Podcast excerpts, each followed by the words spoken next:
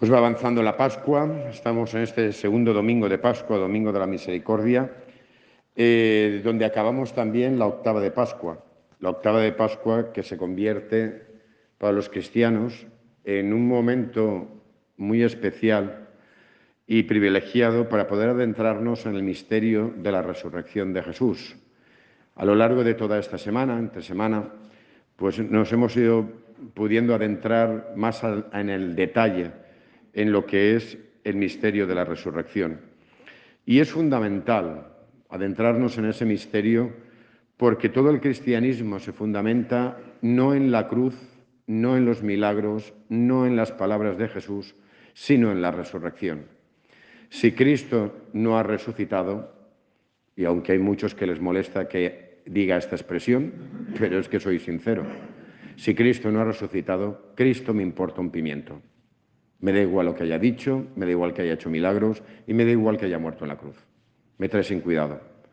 Porque hay tanta gente buena que ha, sido asesinada por ser bueno, hay tanta gente que ha dicho cosas bonitas, hay tanta gente que ha hecho el bien y yo no empeño mi vida en seguirlos ni en escucharlos. Por lo tanto, si Cristo no ha resucitado, pues un idealista más del montón que ha pasado por este mundo y por lo tanto no vale la pena pues dedicarle demasiado tiempo. Pues como todos los demás filósofos y grandes pensadores, cojo de aquí, cojo de allá, me hace pensar un poquito y ya está. Por eso es importante adentrarse en el misterio de la resurrección y como hemos visto entre semana, es razonable creer. La botella nunca va a estar llena, pero hay suficiente luz para poder creer y suficiente oscuridad para no creer. Hay suficientes indicios para que desde nuestra libertad creamos en la resurrección. Pero la última palabra siempre la tendremos nosotros. ¿Qué hacemos con nuestra libertad? ¿Creemos o no creemos? Pero para eso hay que adentrarse en el misterio de la resurrección y no dejarlo pasar. Yo como ser racional que soy, yo no me trago las cosas. Y los cristianos no nos deberíamos de tragar las cosas porque sí. Debemos de investigar y sobre todo preguntarnos quién es Jesús e investigar y adentrarnos en la personalidad de Jesús. Dicho esto, nos adentramos en uno de tantos, eh, de tantas apariciones del resucitado. Recordemos que, como hemos visto esta semana, los apóstoles no fueron los primeros que vieron al resucitado.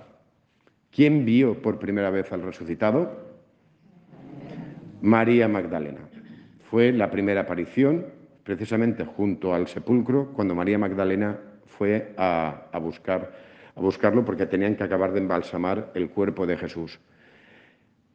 Los siguientes tampoco fueron los apóstoles. ¿Quiénes fueron? Los discípulos de Maús, que ni siquiera eran discípulos, es decir, conocían un poco a Jesús, le seguían y tal, pero no formaban parte del grupo de los apóstoles. Es decir, nuevamente Jesús rompe con nuestras lógicas. Lo lógico hubiera sido que se hubiera aparecido primero a la Virgen, después a los apóstoles, después, bueno, la jerarquía que nosotros tenemos. Y Dios pasa de jerarquías y pasa de historias. Pasa de nuestros razonamientos y de nuestras lógicas. Él va a la suya, como debe de ser, y nos va marcando el camino para que nos adentremos en su lógica, que está muy por encima de la nuestra. Quiere romper nuestras lógicas para que tengamos un corazón nuevo y una nueva forma de ver y de entender las cosas. Pero hay que dejarse tocar por Él y romper con lo que hay que romper.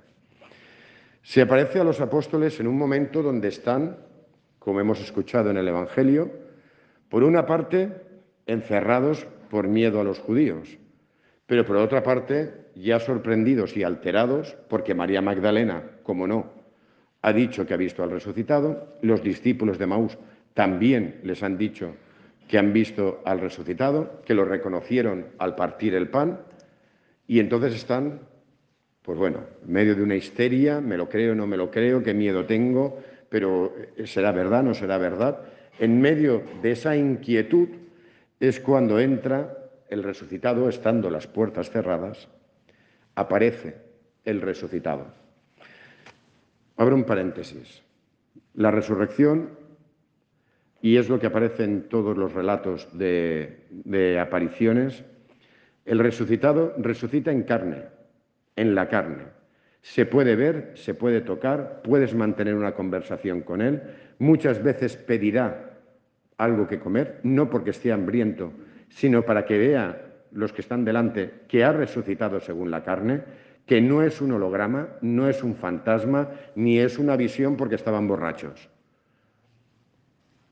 En carne y hueso aparece Jesús.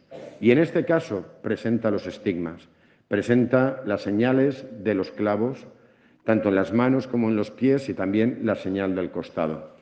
Se puede hablar con Él, se puede interactuar con Él, se puede tocar. Lo primero que llama la atención en este Evangelio es la primera palabra del resucitado. Paz a vosotros. Es la paz que el mundo no entiende, pero es la paz que el mundo desea. Y es la paz que el mundo no te puede dar. Es la única la, eh, paz que únicamente te la puede dar Dios. Y es la paz del alma, la paz que te quita el miedo, la paz que te hace entender todo, te hace entender tu historia, te hace entender los acontecimientos de la vida y es la paz interior del alma que vuelvo a insistir, es lo que busca todo ser humano, pero que busca por sitios equivocados.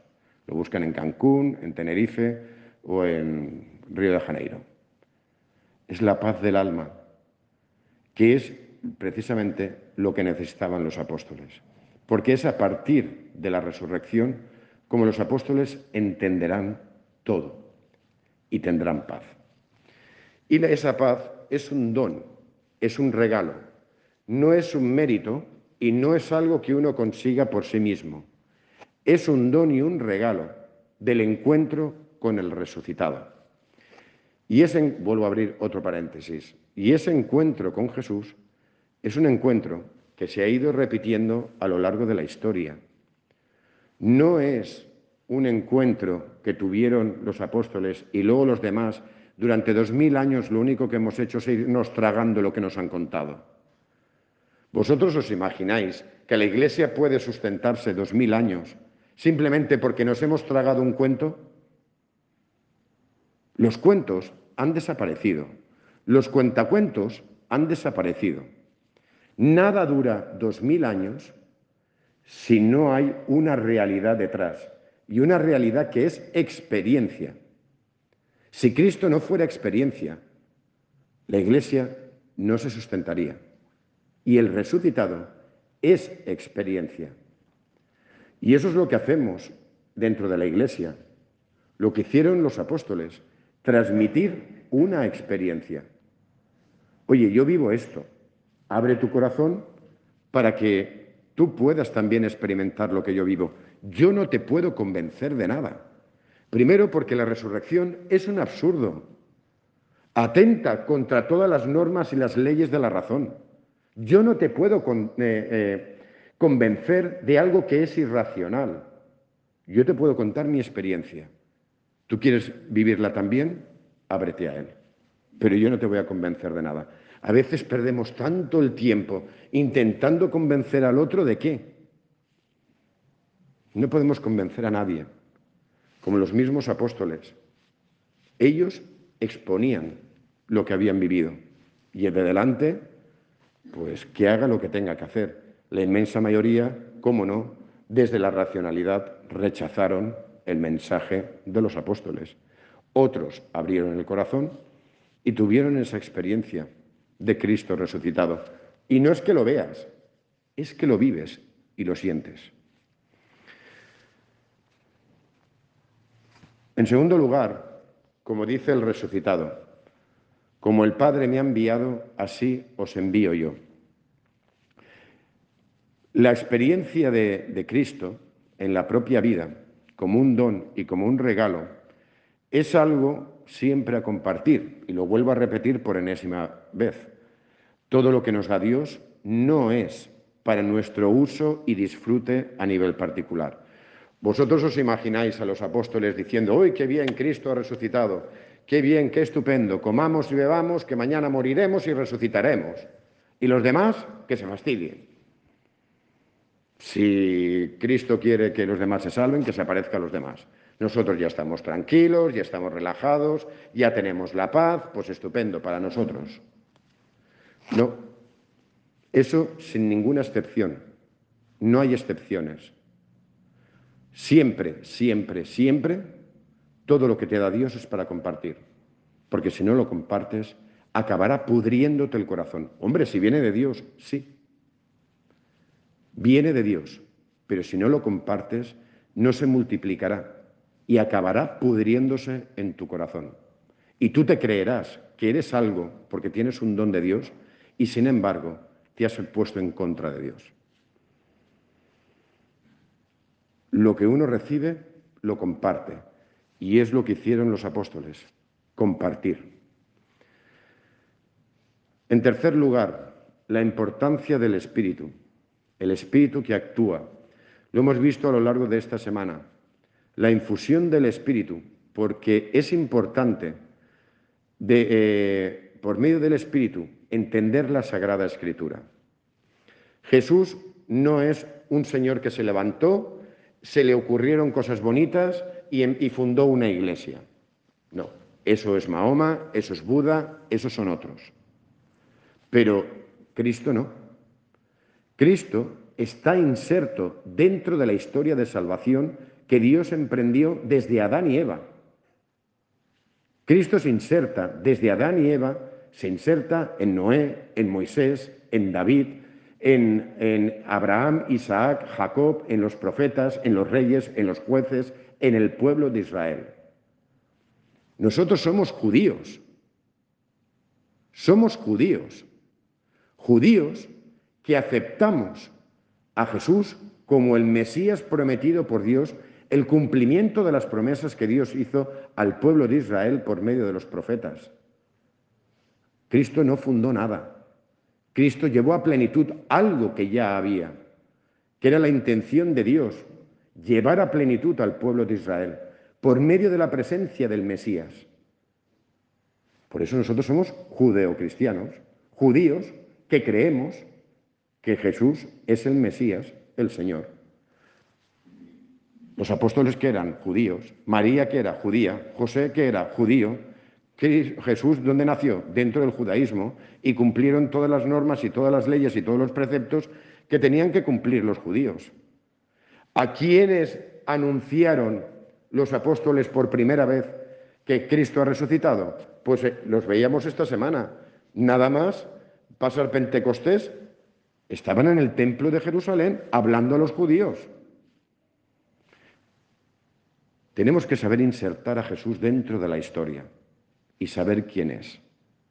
Por eso es tan importante la presencia del Espíritu, para que podamos entender quiénes somos sabiendo quién es Jesús y saberlo insertar dentro de la historia de la salvación. Un paso más. Me voy ya a la primera lectura. Sé que me dejo cosas, pero no tengo más tiempo. Eh, me paso la primera lectura porque no quiero eh, dejarla pasar. Porque la experiencia de Cristo y la experiencia de Dios es algo que te transforma el corazón. No es algo que solo, eh, solo que te hace entender las cosas, sino que hay un cambio de vida, hay un cambio en el, en el alma, hay una nueva forma de relacionarse, de entender y de conocer a Dios hay una nueva forma de entenderse a uno mismo y de saber quién es. Y por lo tanto hay una nueva forma de relacionarse con los demás, reconociendo quién es el otro en su dignidad, porque nosotros reconocemos nuestra dignidad. Y hay una nueva forma de relacionarse con las cosas. Primero, la experiencia de, Cristo es una experiencia que une mucho más fuerte que la experiencia dentro de la familia o de la amistad. A mí eso me ha pasado varias veces. Conectar con una persona en 30 segundos simplemente con una frase, sabiendo que los dos hemos tenido la misma experiencia. Y esa conexión está por encima, y lo digo por experiencia, ¿eh? está por encima de la relación que yo pueda tener con mis padres o con mis hermanos. Está por encima, porque es profundísima. Es como dos almas que conectan. De ahí se entiende lo que hemos escuchado en la primera lectura. El grupo de los creyentes tenían un solo corazón y una sola alma. Eso no es una frase bonita. Eso es una realidad. Y yo sé que es una realidad porque yo eso lo he experimentado. Dos mil años después, esto se sigue experimentando. Por eso, vuelvo a insistir, la Iglesia dura lo que dura, precisamente por la conexión de experiencias. Y una experiencia que te lleva a otra. Como he dicho, un nuevo hombre, una nueva humanidad surge. Nadie llamaba suyo propio nada de lo que tenía, pues lo poseían todo en común.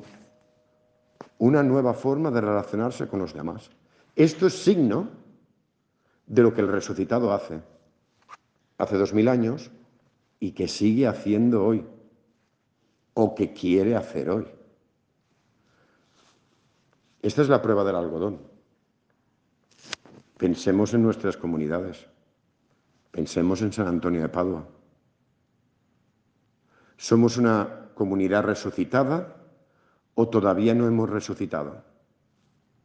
¿Somos una comunidad abierta a la experiencia de Cristo o simplemente tenemos ideas vagas de Jesús? En nuestra comunidad, haciendo referencia a esa comunidad originaria primera que surgió en Jerusalén después de la resurrección y después de Pentecostés, ¿es esto lo que vivimos en nuestra comunidad? cada uno se lo plantee. El problema no es tanto si lo vivimos o no lo vivimos. Ahí está nuestra fragilidad humana. El gran drama es que muchos cristianos no desean esto. No desean que la comunidad sea esto. No desea que esta comunidad sea eh, nadie llame suyo propio a lo que tiene, y que lo poseamos todo en común. Ese no es el deseo de la mayoría. Y ahí es donde viene el problema, que ni tan siquiera deseamos lo que Dios nos propone. No deseamos ser resucitados, no deseamos una vida nueva, no deseamos que Dios nos cambie, no deseamos que Dios nos saque de nuestras comodidades, no lo deseamos. Y como no lo deseamos, no tenemos experiencia de Cristo. Bueno, sí que lo deseo. Que el gobierno eh, ponga remedio, que los ricos compartan, que el vecino del quinto lo haga, que el otro lo haga y que el otro lo haga. Eso sí, para eso todos estamos preparados. Que el otro haga lo que tenga que hacer. Que el otro haga esta comunidad. Que el otro lo haga. Lo mío es mío y lo tuyo también es mío. Ese es el deseo de la mayoría de los cristianos. No desear resucitar. Que nos resucite después. Yo ahora estoy muy comodito donde estoy. Y así nos va. Así nos va. Porque esta comunidad, y sigue la siguiente frase, se les miraba a todos con mucho agrado. ¿Cómo nos mira la gente a nosotros? Pues que cada uno se lo plantee cómo miran a esta comunidad. Si no nos miran con agrado, quizás la culpa no sea de los demás, quizás la culpa sea nuestra. Pero bien, como estamos acostumbrados a echarle la culpa siempre a los demás, como nos enseñan nuestros políticos y todos los interlocutores y todos los entrevistadores en la televisión que siempre echan baloncitos fuera, pues bien, pues la culpa de que no seamos como debemos de ser siempre la tienen los demás. La resurrección, hermanos, nos tiene que hacer pensar, porque esto es una experiencia y si no la tenemos tenemos que plantearnos por qué no la tenemos. Y ya está. No podemos dejar una, una Pascua más que pase y que bien, qué bonito, Jesús ha resucitado, estupendo y divino de la muerte, cachirulo y mona de Pascua. No podemos seguir así. Porque Cristo quiere hacer de nosotros algo bueno, algo grande, algo nuevo. Que Dios, en su inmensa misericordia, continúe iluminando nuestro corazón con su Espíritu, con su presencia salvífica en el Santísimo Sacramento del altar, para que de verdad resucitemos como resucitaron los apóstoles y esas primeras comunidades cristianas, para que por medio de su Espíritu seamos algo nuevo, una humanidad nueva en medio de este mundo tan inmensamente viejo y decrépito. Que así sea.